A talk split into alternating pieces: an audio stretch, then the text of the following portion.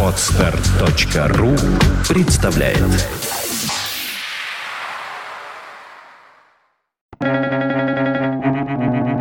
Свободное радио Компьюлента Единственный в мире тиран, которого я согласен принять, это тихий голос, идущий из глубины души Махатма Ганди.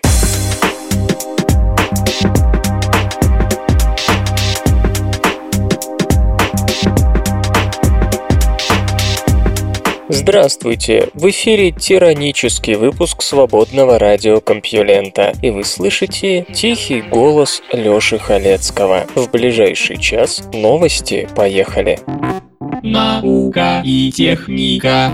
Подкормка планктона у канадских берегов вызвала фурор.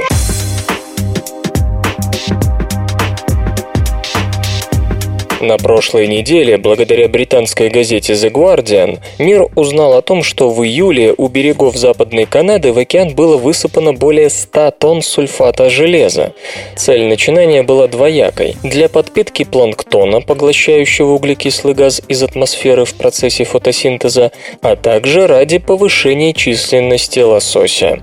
Мы не знаем, как на это отреагировала морская экосистема, но на суше этот шаг вызвал бурю эмоций. Ученые злятся, коренные народы разобижены, противники геоинженерных решений в ярости. Guardian сообщала, что самый масштабный в истории геоинженерный проект стал вопиющим нарушением международных договоров. Говорилось также о том, что американский предприниматель Рас Джордж задурил голову вождям народа Хайда с острова Хайда Гуаи, это бывшие острова королевы Шарлотты. В действительности все было немного не так. Когда с господином Джорджем связались редакторы журнала журнала Nature, он обрушился с критикой на средства массовой информации. По его словам, от начала до конца это был проект самих Хайда. Рыбацкая деревушка Олд Массет, в которой располагается Совет народа Хайда и живет менее тысячи человек, очень хотела восстановить местную популяцию лосося, повысив концентрацию фитопланктона, лежащего в основании морской пищевой цепи. Как рассказывает глава компании Джон Дисней, отвечающий также за экономическое развитие деревни, в феврале 2011 года жители проголосовали за выделение 2,5 миллионов долларов фирме Haida Salmon Restoration Corporation, сокращенно HSRC. Ранее господин Джордж возглавлял фирму Planktos из Сан-Франциско, которая пыталась коммерциализировать технологии удобрения океана с помощью железа. К нему обратились представители HSRC, и он согласился стать главным ученым корпорации.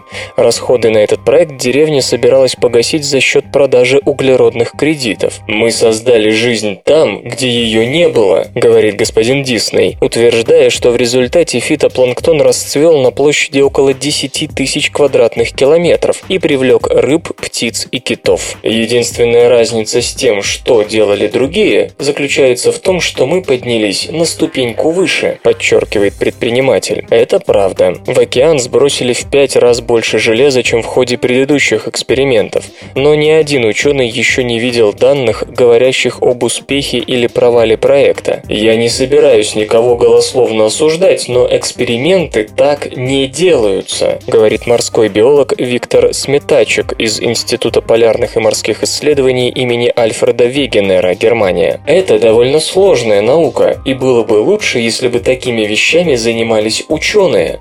Насчет законности проекта тоже остается остаются сомнения. Удобрение океанов запрещено добровольным международным мораторием на геоинженерные проекты, а также договором о загрязнении океана. Оба документа делают исключение для научных экспериментов, но ими рекомендовано заниматься только правительственным организациям по защите окружающей среды.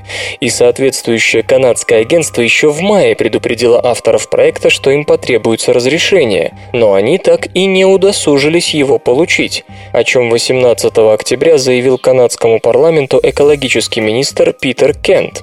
Начато расследование. Выяснилось, что HSRC получила 70 тысяч канадских долларов от Канадского национального исследовательского совета, а Национальное управление океанических и атмосферных исследований США предоставило 20 буев для слежения за состоянием воды. Чиновники утверждают, что ничего не знали о планах по удобрению океана. Думали, это все лосося ради. Но ведь это и впрямь так или иначе имеет отношение к лососю. И Джейсон Блэксток из Оксфордского университета полагает, что вскоре подобные предприятия станут повсеместной проблемой. Люди будут заниматься этим, утверждая, что делают это не для изменения климата, а для чего-то другого, причем на локальном уровне. Продажа углеродных кредитов по итогам такого рода проектов специалисты сильно сомневаются. Очевидно, что на официальных рынках вроде европейской системы торговли квотами на выбросы ими торговать нельзя. Значит, придется искать покупателей где-то еще. Не столь однозначно и воздействие удобрения океана на поглощение углекислого газа. По итогам эксперимента, проведенного в 2004 господин Сметачек обнаружил, что по крайней мере половина углерода, поглощенного планктоном, опустилась на дно после гибели организма. Но другие исследования показали, что углерод остается в активном биологическом цикле. Неясно также, поможет ли это лососю. Небывало обильный косяк нерки в 2010 году прошел через два года после того, как из-за извержения вулкана на Аляске в океан попал богатый железом пепел, спровоцировавший цветение фитопланктона. Однако многие ученые остаются на этот счет скептиками. Так или иначе, но HSRC согласилась предоставить специалистам все свои данные. Они совершили беспрецедентное, говорит Джон Найтингейл, директор Ванкуверского аквариума. Я хочу максимум информации, максимум анализа и максимум дебатов. Они шли сами или, как американские исследователи острова Пасхи, изобрели велосипед?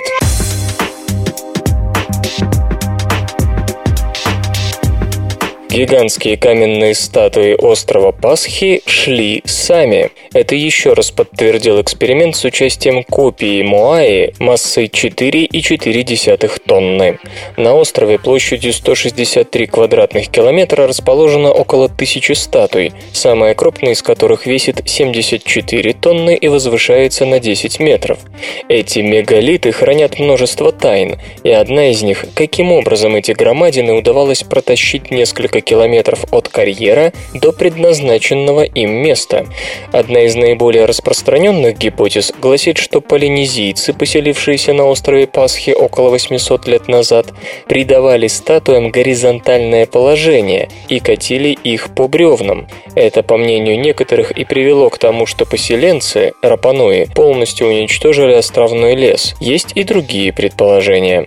Карл Липо из Университета штата Калифорния и его коллеги коллеги полагают, что статуи раскачивали с помощью веревок, после чего они шли сами. Давно замечено, что лишь некоторые статуи находятся на каменных постаментах, тогда как другие, незавершенные, лежат по краям дороги и в карьерах. Господин Липо обратил внимание на то, что неоконченные статуи заметно наклонены вперед, то есть их не так-то просто было бы катить по бревнам. Скорее всего, Моаи доделывались уже на месте. Да и то, как они валяются у дороги, свидетельствует, что, вероятно, транспортировка производилась вертикально. На дорогах, которые ведут вверх по склону от карьера, они лежат на спине, а на дорогах вниз – ничком. Господин Липо и Терри Хант из Гавайского университета отметили эти моменты в своей книге «Статуи, которые ходили», вызвавшей много споров. Позже одна из программ американского телевидения попросила ученых проверить гипотезу с помощью модели в натуральную бетонную величину. Бетонную статую высотой 3 метра изготовили на судостроительном заводе. Поскольку никто, похоже, в США не читал замечательную книгу Тура Хейердала «Аку-Аку», в которой упоминается о том, что Моаи шли сами, и никто не слышал, что знаменитый норвежец показал, это было действительно так, то американским ученым пришлось изобрести велосипед заново. Впрочем, это тоже ценно, ведь если две независимые группы исследователей приходят к практически одинаковым таковым выводам, это неспроста.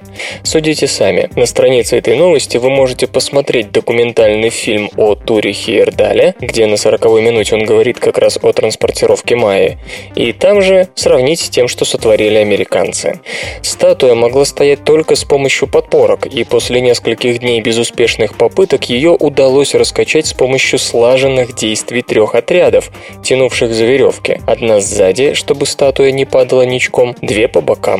Скорость истукана около 100 метров в час. Самое интересное заключается в том, что скептики, тоже ничего не знающие о Хейердале, остались при своем. Это трюк, а не эксперимент. Убеждена Джоэн Ван Тилбург, директор проекта статуи острова Пасхи Калифорнийского университета в Лос-Анджелесе. По ее словам, подобные вещи надо делать на примере точной копии Моаи, учитывая к тому же археологический контекст. Кстати, сама госпожа Ван Тилбург и ее группа продемонстрировали, что статую могли тащить и по бревнам. Но тогда откуда в местном фольклоре рассказы о шагающих каменных гигантах? И зачем истуканам столь странная форма, если не для того, чтобы их можно было сравнительно легко раскачать, не лишив при этом определенной устойчивости? Человек стал жить дольше благодаря бабушкам.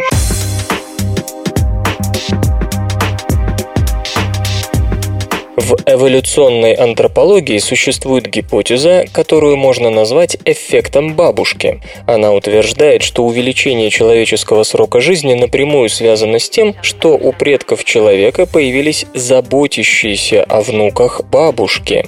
Принято считать, что такая забота повышает выживаемость популяции, и доказательства этого начали появляться еще в XIX веке. Но как бабушки могли повлиять на продолжительность жизни? Впервые Впервые эта теория была сформулирована во второй половине 90-х, когда антропологи из Университета Юты и Калифорнийского университета в Лос-Анджелесе, оба США, наблюдали, как пожилые женщины в африканских охотничьих племенах проводят дни, собирая клубни и прочую пищу для маленьких детей. Тут стоит заметить, что детеныши приматов, когда перестают питаться молоком, сами собирают себе пищу. В лесу, где в изобилии растут сочные фрукты, этим заниматься легко. Однако предки человека, которые жили в Африке около двух миллионов лет назад, столкнулись с изменением среды обитания. Климат стал суше, и леса начали отступать. Легкодоступная пища исчезла, и выходов из этого положения было два – либо следовать за лесами, либо помогать детям искать пищу, пока они не станут самостоятельными, например, выкапывать клубни или колоть орехи. Это выпало на долю женщин, которые уже не могли иметь собственных детей, но были способны заботиться о чужих. То есть эволюция благоприятствовала тем популяциям, в которых были долгоживущие женщины, и таким образом увеличенный срок жизни распространился по всему человечеству. Авторы гипотезы попробовали проверить ее с помощью математической модели, но первоначальное построение натолкнулось на возражения скептиков, которые говорили, что у предков человека не было достаточно женщин-долгожительниц, хранительниц, чтобы повлиять на продолжительность человеческого рода в целом. Однако исследователи не отступились и представили новую модель, о чем рассказывают в готовящейся к публикации в Proceedings of the Royal Society B статье.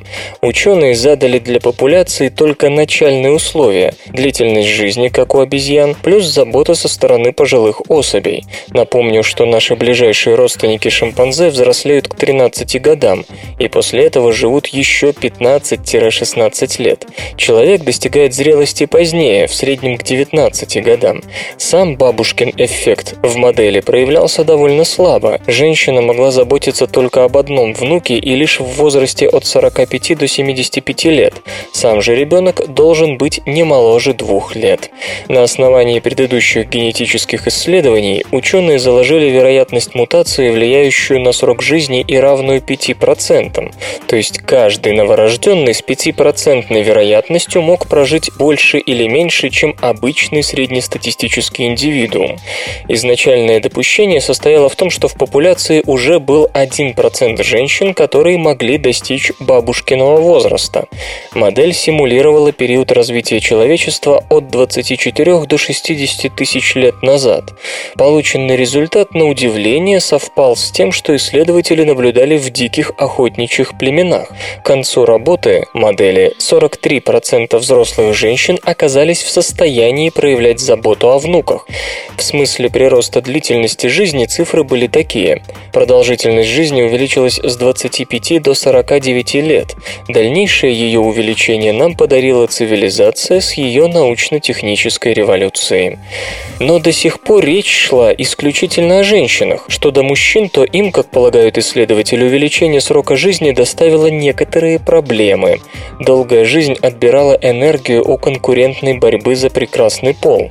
По словам ученых, климатические изменения заставили предков человека перейти от собирательства к охоте. С одной стороны, собирательство оставляло больше времени на обычные мужские разборки. С другой, охота требовала больших умственных способностей. В итоге конкуренция за женщин стала неявной. Они отдавали предпочтение более успешным охотникам, которые, следовательно, были смекалистее своих товарищей. Тут следует подчеркнуть, что изначально исследователи не закладывали в свою модель увеличенный размер мозга. Увеличение мозга, как и формирование постоянных брачных уз с удачливыми охотниками, стало попутным следствием возросшей продолжительности жизни. Таким образом, не будет большой натяжкой утверждать, что человек обязан своим появлением доисторическим бабушкам. Может ли рак передаваться подобно инфекционным заболеваниям?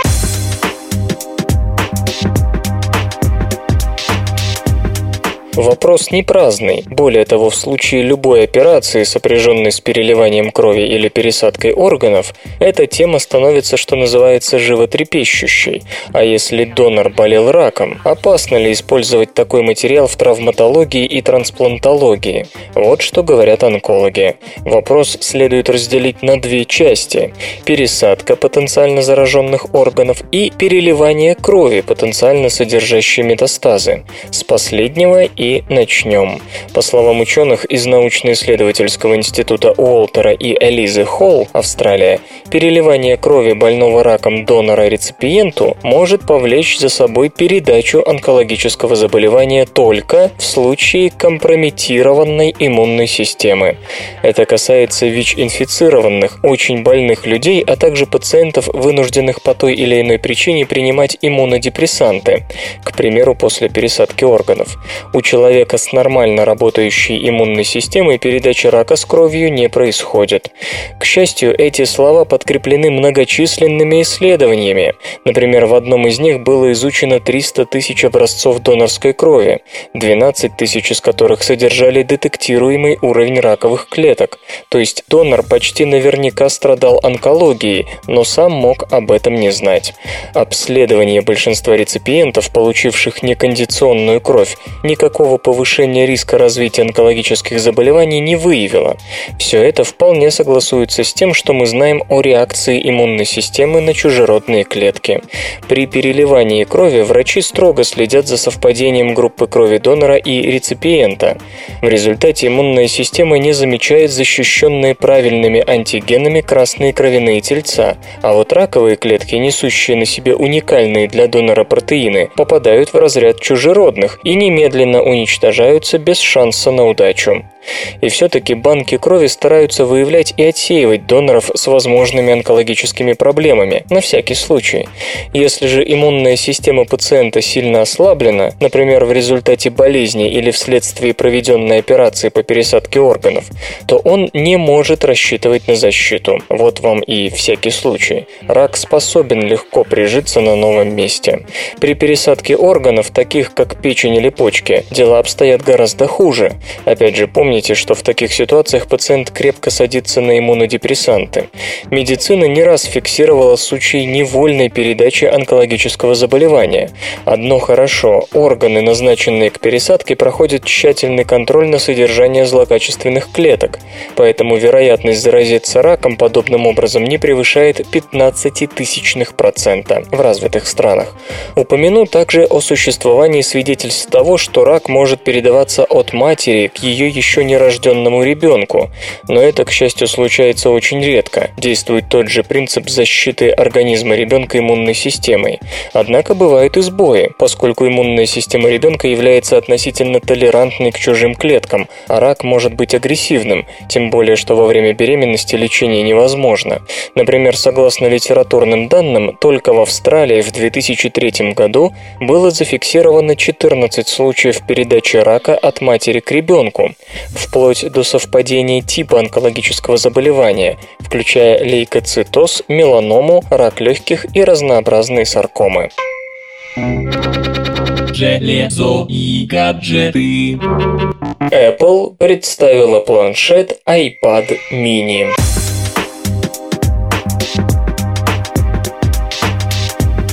Apple, как и предполагалось, анонсировала уменьшенную версию планшета iPad. Долгожданное устройство получило название iPad mini, а его презентацию провел вице-президент компании по маркетингу Фил Шиллер.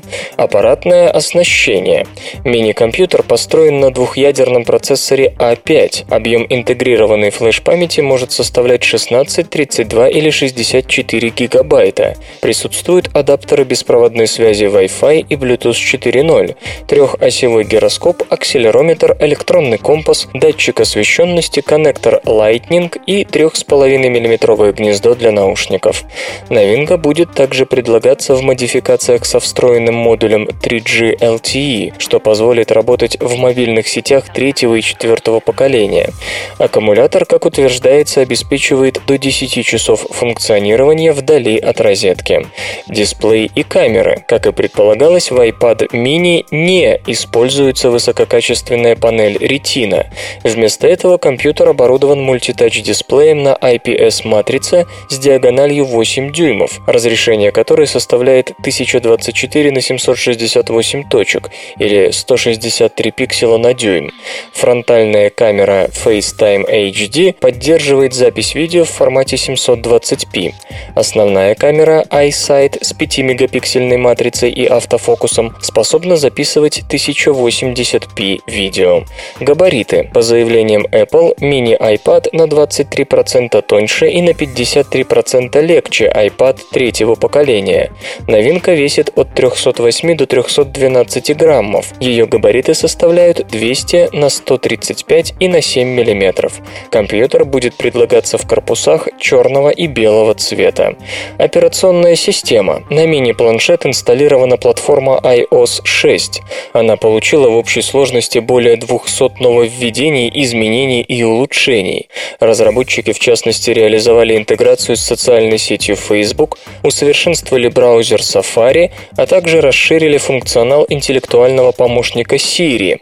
Приложение FaceTime позволяет совершать видеозвонки не только через Wi-Fi соединение, но и в сотовой сети. Цена и сроки начала продаж. iPad mini без поддержки 3G LTE LTE поступит в продажу 2 ноября. Цена модификации с 16 гигабайтами составит 329 долларов, 32 гигабайта – 429 долларов и 64 гигабайта – 529 долларов.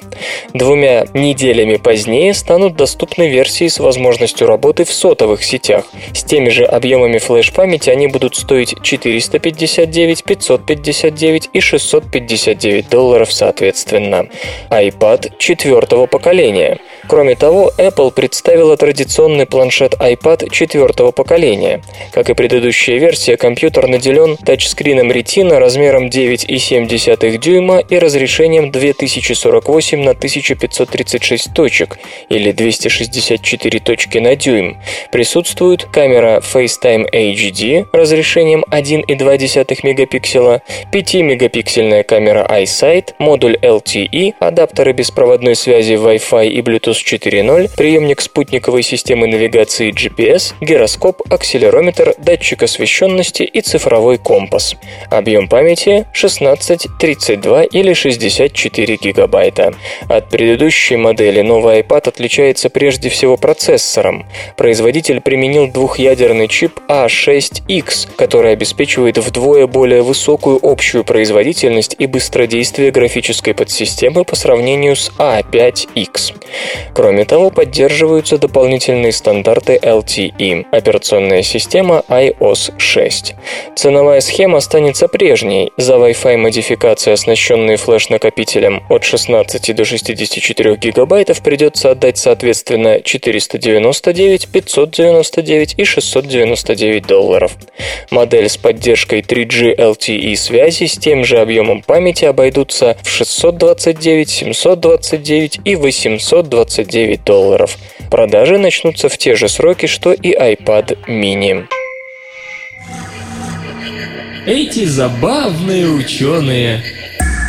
Вольфганг Паули был стопроцентным теоретиком. Его неспособность обращаться с любым экспериментальным оборудованием вошла у друзей в поговорку. Утверждали даже, что ему достаточно просто войти в лабораторию, чтобы в ней что-нибудь сразу же переставало работать. Это мистическое явление окрестили эффектом Паули, в отличие от знаменитого принципа Паули в квантовой теории. Из документально зарегистрированных проявлений эффекта Паули самым поразительным не несомненно, является следующий. Однажды в лаборатории Джеймса Франка в Геттингене произошел настоящий взрыв, разрушивший дорогую установку. Время этого ЧП было точно зафиксировано. Как потом оказалось, взрыв произошел именно в тот момент, когда поезд, в котором Паули следовал из Тюриха в Копенгаген, остановился на 8 минут в Геттингене.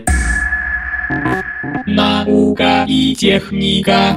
Очередная вспышка на Солнце свидетельствует о снижении его активности.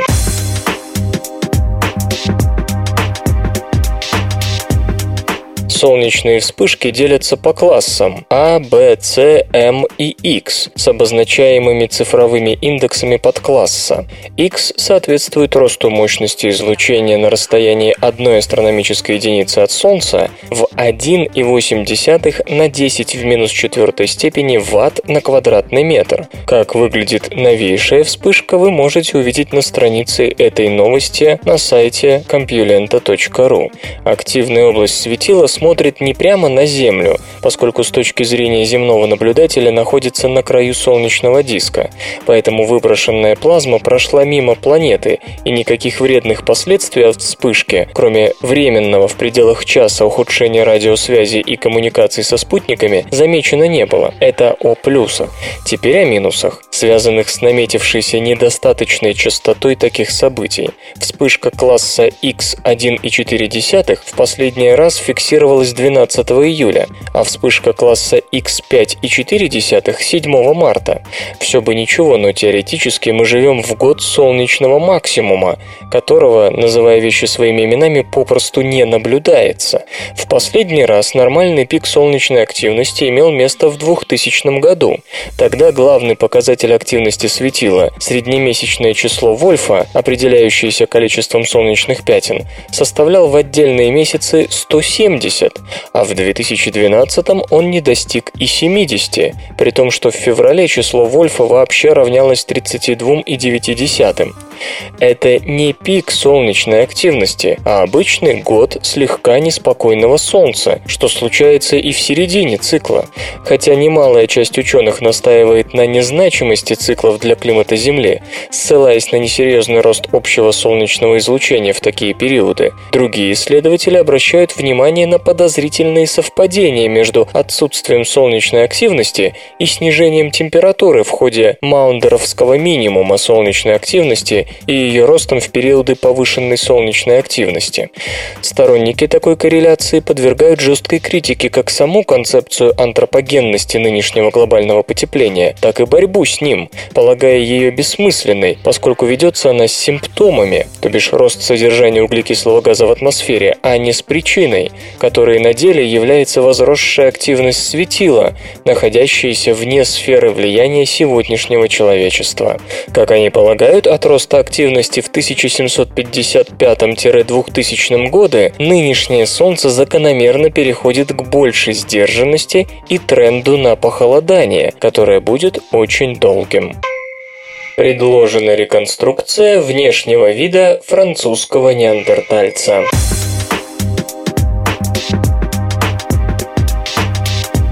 Ученые впервые, по их словам, максимально точно реконструировали облик неандертальца, останки которого были обнаружены во Франции более века назад.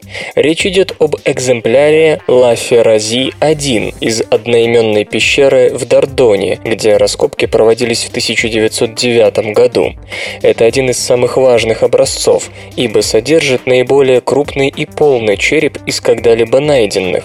Кроме того, его кости, ноги и стопы позволили сделать вывод о прямохождении неандертальцев вопреки представлениям того времени. Теперь мы знаем, что неандертальцы были коренастыми созданиями с мощными руками. Их черепа были длиннее и ниже наших, с покатым лбом и отсутствующим подбородком. Исследователи поставили себе непростую задачу. Грудная клетка, ребра, таз и часть позвоночника неандертальца, жившего около 70 тысяч лет назад, пропали без вести. Американский палеохудожник Виктор Дек восполнил пробелы с помощью копий костей, обнаруженных в израильской пещере Кебара в 1982 году, где нашли почти полный скелет, за исключением черепа, правой ноги и части левой. Вместе с ними копии костей Ла Ферразе-1 отправились в мастерскую специалистов по моделированию в британский Букингем. Там и был собран скелет. Следующим этапом стали мышцы, которые изготовили из глины. Джесс Гибсон Харрис из той же лаборатории воспользовался подсказками, которые предоставили размер и текстура костей. Например, эксперты обратили внимание на большое количество точек крепления сухожилий. Это говорило об очень развитой мускулатуре. В целом, Лаферази-1 обладал небольшим ростом, но был отлично сложен. Кости поведали также об образе жизни неандертальца. Кости рук асимметричны, правая больше левой. Поскольку кости меняют форму на протяжении жизни, эта особенность может дать ключ к видам деятельности Лаферази-1. Колин Шоу из Кембриджского университета пришел к выводу, что неандерталец не раз ходил на охоту со своим верным копьем. Скорее всего, в роли добычи выступал шерстистый мамонт, из шкуры которого изготавливалась одежда, необходимая для выживания в суровом климате. Новую шубу приходилось шить каждый год, и на нее уходило примерно 5 или 6 шкур, каждую из которых надо было скрести по 8 часов. Особого внимания потребовало лицо. К счастью, некоторые зубы сохранились, а современные технологии рентгена позволяют восстановить ежедневные темпы роста зубов.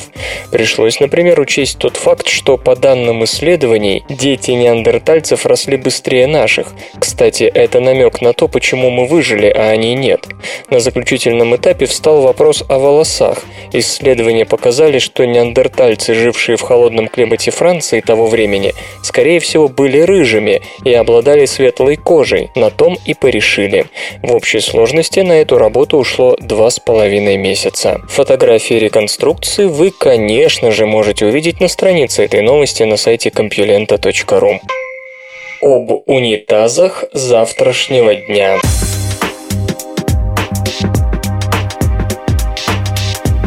Сбор и повторное использование мочи для сельскохозяйственных нужд становится все актуальнее. С современной канализацией в любом случае надо что-то делать. Туалет с подключенным к нему водопроводом по праву считается одним из величайших изобретений последних полутора сотен лет. Благодаря ему удалось резко повысить качество гигиены. Но есть у него и недостаток – разбазаривание ценных ресурсов.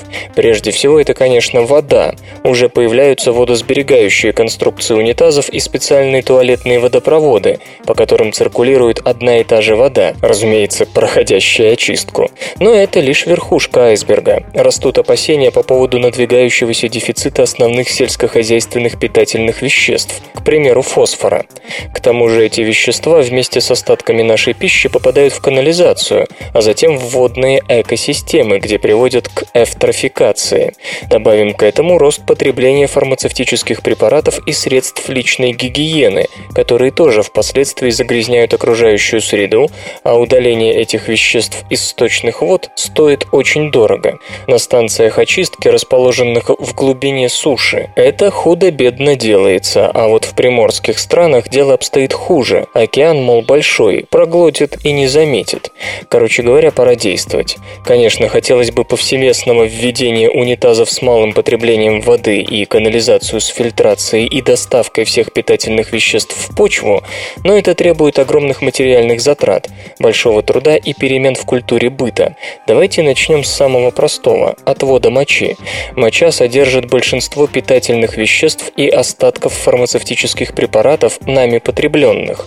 Как правило, на нее приходится около 80% азота, 50% фосфора и 90% калия в наших сточных водах.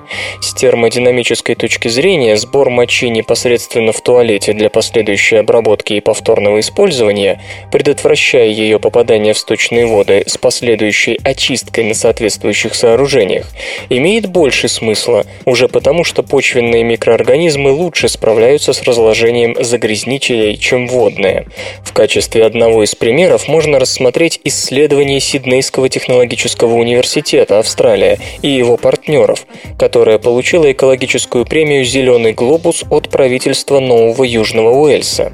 В одном из корпусов университета установили безводные писсуары шведской модели с емкостями для сбора мочи. Заодно организовали эксперимент по удобрению некоторых растений. Студенты развернули наглядную агитацию. Исследователи заключили, что безводные писсуары прекрасно подходят для сбора мочи, но их нынешние модели пока плохо подходят для общественных туалетов. К тому же необходима особая подготовка сантехников и монтажников.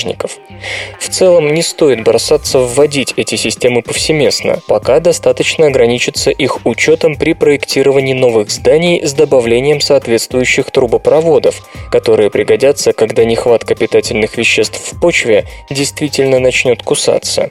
Подобное в развитых странах не редкость. Это называется соответствовать требованиям завтрашнего дня.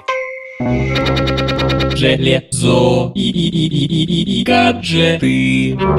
13-дюймовый ноутбук MacBook Pro получил Retina дисплей.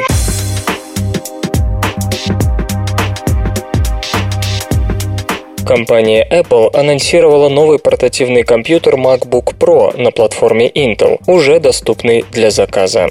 Базовая конфигурация включает процессор Core i5 с тактовой частотой 2,5 ГГц, которая повышается до 3,1 ГГц в режиме Turbo. Объем оперативной памяти составляет 8 ГБ. В оснащение входит камера FaceTime HD с поддержкой 720p видео, адаптеры беспроводной связи Wi-Fi и Bluetooth 4 4.0, стереофонические динамики, два микрофона, коннектор MagSafe 2, интерфейс HDMI, по два порта USB 3.0 и Thunderbolt. Ноутбук весит 1 кг 620 граммов, его размеры 314 на 219 и на 19 мм. Заявленное время автономной работы на одной подзарядке аккумуляторной батареи достигает 7 часов при навигации в интернете.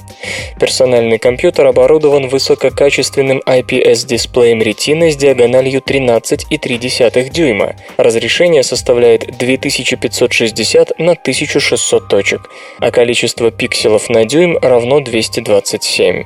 В версиях с твердотельным накопителем вместимостью 128 и 256 гигабайт лэптоп предлагается за 1700 и 2000 долларов. За дополнительную плату можно заказать установку процессора Core i7 с частотой 2,9 0,9 ГГц и нарастить объем SSD хранилища до 768 ГБ. Apple обновила десктоп небольшого форм-фактора Mac Mini.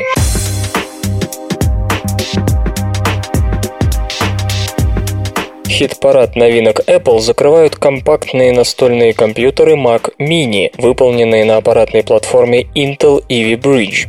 Мини-десктопы предлагаются в двух базовых версиях. Младшая наделена двухъядерным процессором Core i5 с частотой 2,5 ГГц и винчестером на 500 ГБ. Старшая – четырехъядерным чипом Core i7 с тактовой частотой 2,3 ГГц и жестким диском вместимостью 1 ТБ. За обработку графики в обоих случаях отвечает интегрированный контроллер Intel HD Graphics 4000. Десктопы несут на борту 4 гигабайта оперативной памяти, которая расширяется до 8 или 16 гигабайт, адаптеры Wi-Fi и Bluetooth 4.0, контроллер гигабит Ethernet и ридер карт SDX7.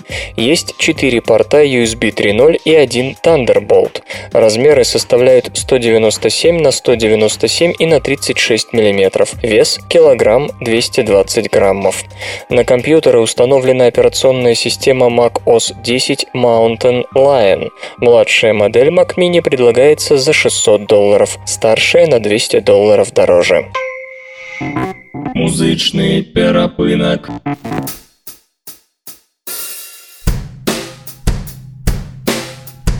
Сегодня в эфире свободного радиокомпьюлента группа Nut Shell, а получать эстетическое удовольствие мы будем от песни Burning. Chasing moments in the footsteps of the time Feeding bonfire with the memories springing up and passing by. Look into the weathered faces of yesterday. Hearts and diamond eggs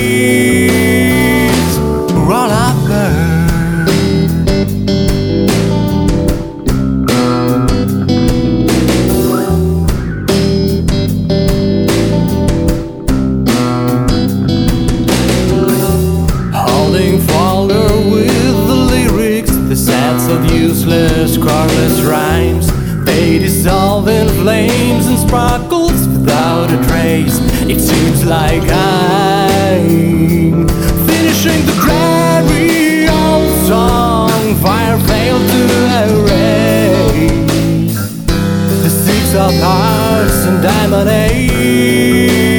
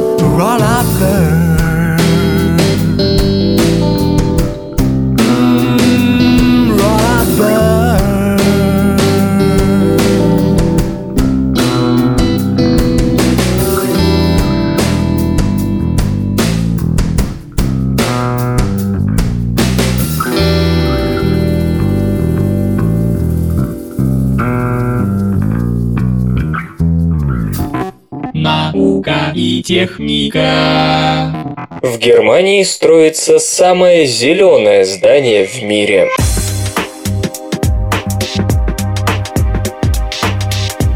Германская фирма Splitterwerk Architects спроектировала первое в мире здание, внешние панели которого будут фотобиореакторами с хлореллой внутри.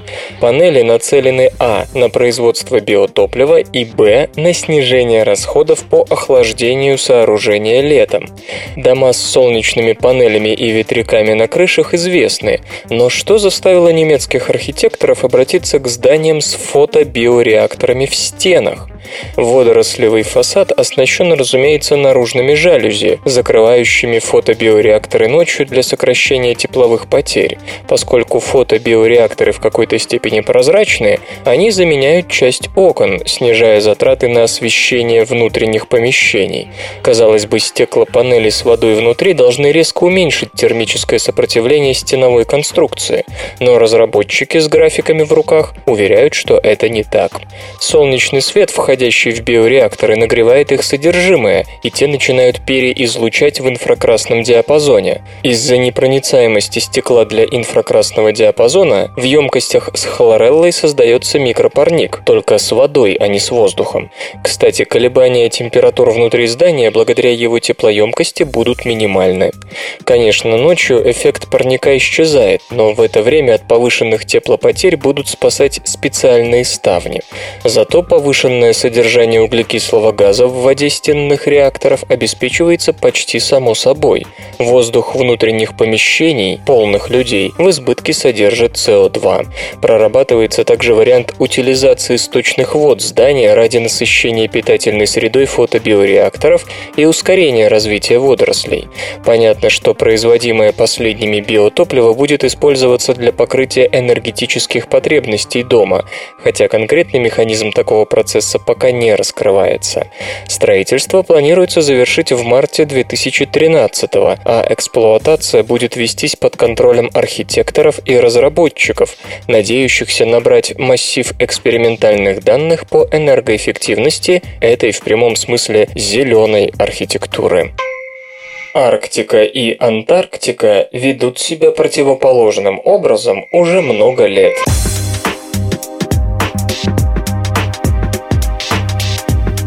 Центре внимания СМИ и общественности находится устойчивое и резкое сокращение ледового покрова Северного Ледовитого океана, продолжающееся три десятилетия, а на противоположном конце Земли тем временем происходит нечто иное. Новое исследование, проведенное НАСА, показало, что с 1978 по 2010 годы общая площадь морского льда, окружающего Антарктиду, росла примерно на 17 тысяч километров квадратных в год год. Для сравнения, площадь Калининградской области 15 тысяч квадратных километров. Предыдущая работа тех же авторов констатировала, что процесс в последнее время пошел быстрее. С 1978 по 2006 годы средний темп прироста составлял примерно 11 тысяч квадратных километров. Ведущий автор Клэр Паркинсон из Центра космических полетов НАСА имени Годдарда поясняет, что этот рост не способен компенсировать компенсировать потери Арктики. Разница между полюсами объясняется очень просто. На севере у нас океан, лед которого, повинуясь временам года, то нарастает, то отступает. Окружающий океан суши предоставляет льду убежище для зимовки, благодаря чему он становится все толще. Но из-за потепления лед тает и истончается все сильнее с каждым летом, не успевая восстановиться зимой. Чем меньше льда, тем больше воды открыто солнечным лучам. Поглощая тепло тепло светила, океан еще сильнее разогревает Арктику, и лед тает активнее, обнажая еще больше поверхности океана. На противоположной стороне планеты все наоборот. Вода, окружающая континент, позволяет льду расти сколько угодно, но в то же время не дает ему убежища в летние месяцы. Поэтому там изначально очень мало многолетнего льда. С помощью данных спутника НАСА Nimbus-7, а также нескольких метеорологических зондов Министерства Министерства обороны США, исследователи показали, что рост морского льда вокруг Антарктиды не был равномерным. В 1978-2010 годах особенно активно увеличивалась его площадь в море Росса на 13 700 квадратных километров в год, тогда как море Уэддала и Индийский океан отставали. В то же время моря Беллинсгаузена и Амутсена теряли примерно по 8300 километров квадратных. Столь сложная картина, по мнению ученых, связана с изменениями в циркуляции атмосферы. Недавние исследования указывают на то, что возможным виновником выступает истощение озонового слоя над Антарктидой. Озон поглощает солнечную энергию, оттого более низкая концентрация этой молекулы может привести к охлаждению стратосферы в тех местах, и в то же время в умеренных широтах происходило потепление, и разница температур усилила циркумполярные ветры, дующие над широтами шельфовым ледником Росса.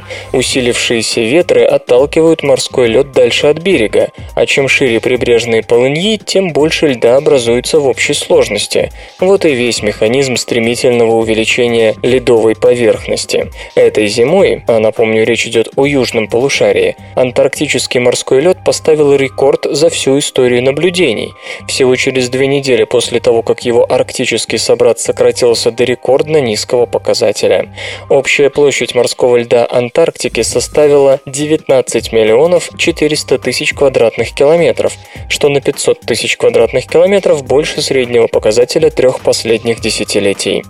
Минимальная площадь летнего морского льда, которая регистрируется в феврале, тоже увеличилась в 2012 году до 3 миллионов 400 тысяч квадратных километров, что на 650 тысяч больше среднего за период с 1979 Однако все эти успехи бледнеют на фоне потерь арктического морского льда. В нынешнем сентябре его минимум был на 3 миллиона 400 квадратных километров ниже среднего для этого месяца. Это примерно две Аляски. Меньше всего рост морского льда в Антарктике опровергает гипотезу глобального потепления. Климат не меняется равномерно, подчеркивает госпожа Паркинсон. Земля очень велика. Самооплодотворение вредит иммунитету.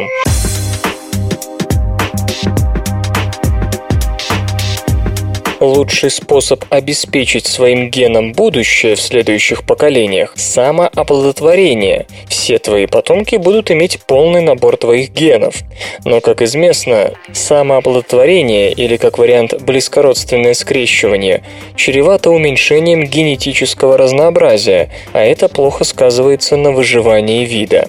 Исследователи из Университета Аберестуита, Великобритания, выяснили, как именно уменьшение генетического разнообразия разнообразия вредит виду. В качестве модели ученые использовали рыбку Cryptolebias marmorutas, обитающую в мангровых лесах Флориды, Карибских островов, Центральной и Южной Америки. Cryptolebias marmorutas размножается как обычным половым путем, так и самооплодотворением.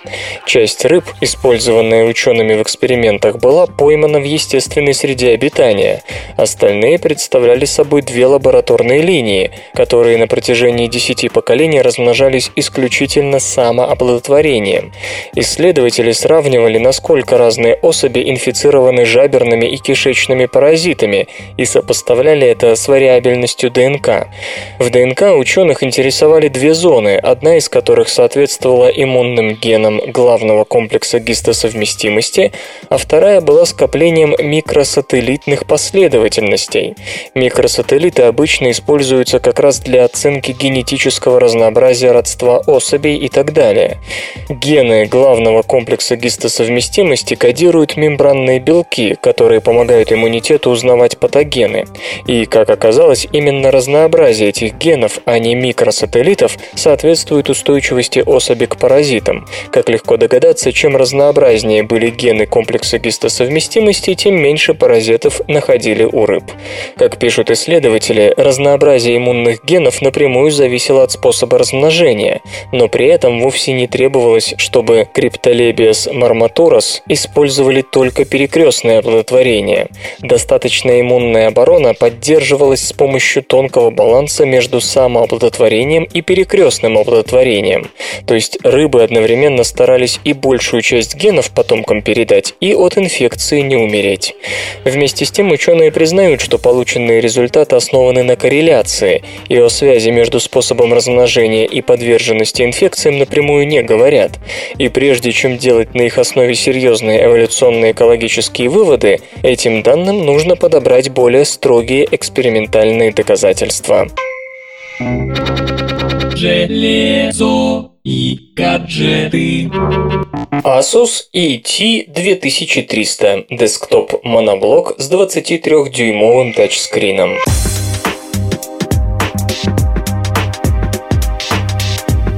Компания Asus разработала настольный компьютер все в одном ET2300 под управлением операционной системы Windows 8.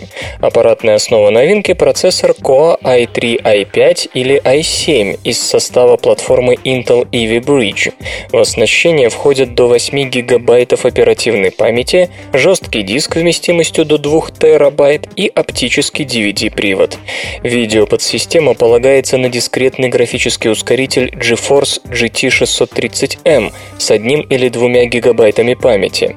Моноблок оборудован сенсорным 23-дюймовым дисплеем формата Full HD 1920 на 1080 пикселов. Благодаря специальному креплению экран можно расположить практически параллельно поверхности стола, получив десктоп-планшет. Модель ET2300 поддерживает технологию Wireless Display, которая позволяет передавать изображение с компьютера на экран экран телевизора высокой четкости через беспроводное соединение. Опционально возможна реализация интерфейса Thunderbolt. Цену и дату начала продаж моноблочного персонального компьютера производитель пока не называет.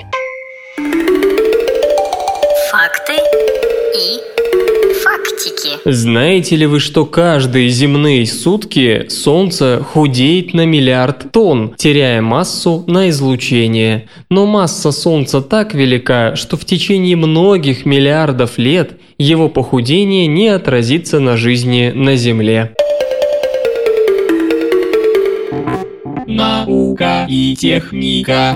Мозг распознает лица с помощью высокоспециализированной извилины.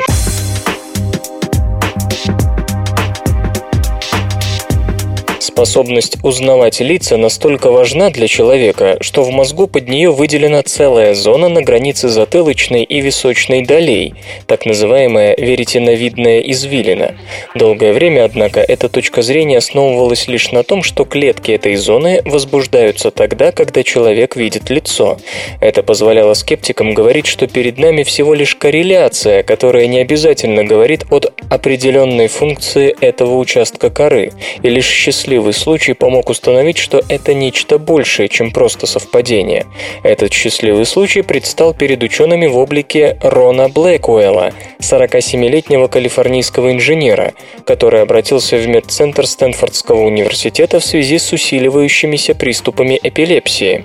Самым эффективным способом борьбы с этим заболеванием считается хирургическое удаление фрагмента мозга, нейроны которого работают неправильно. В поисках такого участка у пришедших пришедшего к ним пациента, нейрофизиологи в конце концов вышли на височную долю коры, после чего на подозрительном участке мозга были установлены электроды с тем, чтобы попробовать воздействовать на него слабыми разрядами. Это позволило бы сузить зону поиска. Появление из-за такого раздражения признаков приступа означало бы, что электрод попал на плохие нейроны. Однако раздражение некоторых зон височной коры дало совершенно удивительный эффект. Пациент сообщил, что в ответ он видел видит, как у врача меняется лицо. Да-да, перемена касалась не эмоционального выражения, а черт облика. Когда раздражение прекращалось, врач снова становился самим собой. От личности врача эффект не зависел. Лицо менялось и у него, и у ассистента. При этом, что важно, никаких других последствий не было. Больной не видел перемен ни в одежде, ни в цвете кожи, ни в форме предметов в комнате. То есть воздействие на некую зону мозга влияет влияло исключительно на восприятие черт лица. Дополнительные исследования с помощью функциональной магниторезонансной томографии показали, что речь идет о веретеновидной извилине. Стоит еще раз напомнить, предыдущие изыскания утверждали лишь то, что эта зона участвует в распознавании лиц. Теперь же можно сказать с уверенностью, что мы различаем людей именно благодаря веретеновидной извилине. Правда, никто не ожидал, что она будет настолько сосредоточена на чертах лица игнорируя иные внешние признаки, по которым мы отличаем людей и предметы друг от друга. Как раковые клетки роют туннели в здоровых тканях.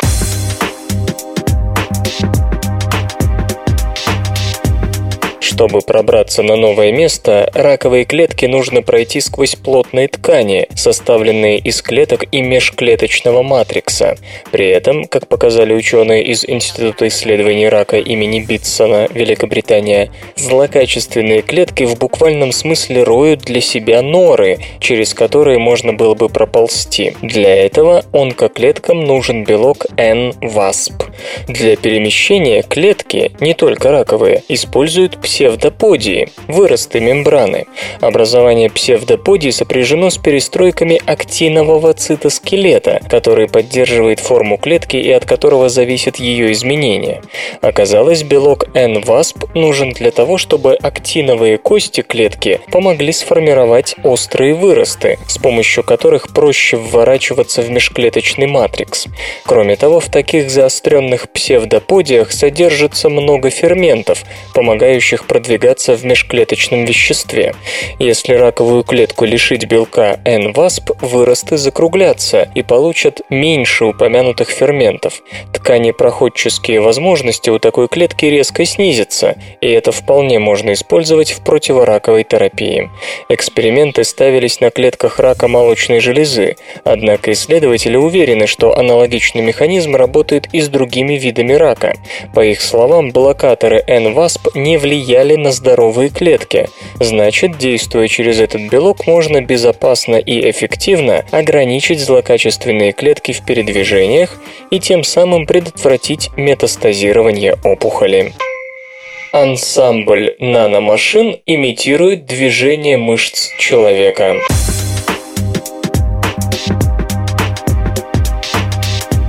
Французским ученым впервые удалось создать сборку, состоящую из тысяч наномашин, способную производить скоординированные сокращения растяжения, вытягиваясь подобно движениям мышечных волокон сразу на 10 микрометров. Эту работу можно считать доказательством состоятельности биомиметического подхода в экспериментальной нанотехнологии. Результаты, достигнутые материаловедами Страсбургского университета, открывают самые радужные перспективы перспективы для применения таких наномашин в робототехнике, нанотехнологичных средствах хранения информации, в медицине для синтеза искусственной мышечной ткани, а также при создании материалов, инкорпорирующих в себя наномашины. Подробности исследования можно найти в журнале Ангеватта Кеми. Природа постоянно создает множество наномашин, которые мы привыкли называть молекулярными, представляя собой чрезвычайно сложные сборки отдельных протеинов. Они вовлечены во все функциональные процессы, протекающие в живых организмах, такие как ионный транспорт, синтез АТФ и клеточное деление. Сокращение наших мышц также контролируется скоординированными движениями тысяч протеиновых наномашин, каждая из которых работает на участке длиной в несколько нанометров. Но собранные вместе эти тысячи дают такой суммарный эффект, который позволяет нам свободно сгибать и разгибать конечности. Причем действуют эти машины машины в идеальной координации друг с другом. За последние годы химики добились поистине выдающегося прогресса в синтезе искусственных наномашин, механические свойства которых могли бы представлять определенный интерес для исследователей. Однако до скоординированного функционирования этих машин в пространстве и времени дело пока не дошло. И вот, наконец-то, французские ученые совершили настоящий прорыв, синтезировав длинные полимерные цепи, инкорпорирующие в себя посредством слабых супрамолекулярных связей тысячи наномашин, каждая из которых способна производить линейное телескопическое движение, удлиняясь на 1 нанометр. Под действием pH-среды одновременные телескопические движения всех наномашин позволяют включающие их полимерные цепи удлиняться сразу на 10 микрометров, обеспечивая тем самым суммарный телескопический эффект в 10 тысяч раз превосходящий максимальное удлинение индивидуальных наномашин. Наблюдаемое поведение в точности совпадает с принципами, по которым функционируют мышечные волокна человека. Ученые полагают, что благодаря биомиметическому подходу достигнутые результаты позволят добиться прогресса в таких областях, как создание искусственных мышечных тканей, микророботов или даже в разработке новых материалов, инкорпорирующих в себя наномашины с целью обретения необычных механических свойств. Чужая помощь позволяет птицам проще относиться к выкармливанию птенцов.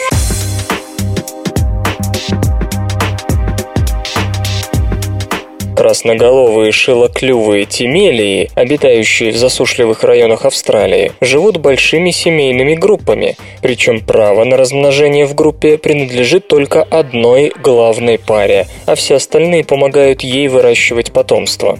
Исследователи из Университета Нового Южного Уэльса, наблюдавшие за этими птицами, обнаружили любопытную особенность. Чем больше помощников было у самки с птенцами, тем легче сама самка относилась к заботе о них. Казалось бы, самка поступает неразумно, она должна по максимуму вкладываться в потомство, независимо от того, кто ей помогает. Но тут необходимо учесть энергетические затраты, неизбежно сопровождающие самку при размножении. Ей надо отложить и высидеть яйца. От этого никуда не денешься, а ведь потом надо еще тратить силы на поиски корма для птенцов. Да и угрозу со стороны хищников никто не отменял. И чем чаще птица летает за кормом, тем выше вероятность попасть к кому-нибудь на обед. Можно сказать, что помощники позволяют ей передохнуть, не растрачиваться полностью на выкармливание текущего выводка и собраться с силами перед следующей кладкой.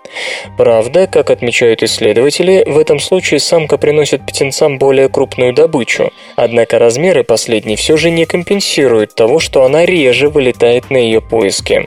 Так что помощь других членов семьи все равно актуальна. Такие отношения внутри семейных колоний не редкость в животном мире. Точно так же происходит выкармливание потомства у сурикатов, у которых оба родителя отдыхают, пока подчиненные особи носят детенышам еду. Однако у тимелей расслабиться позволено только самке. Самец же продолжает искать пищу для птенцов почти с той же активностью, что вполне понятно. Ему не нужно беречь силы для следующего потомства. Свободное радио Компьюлента.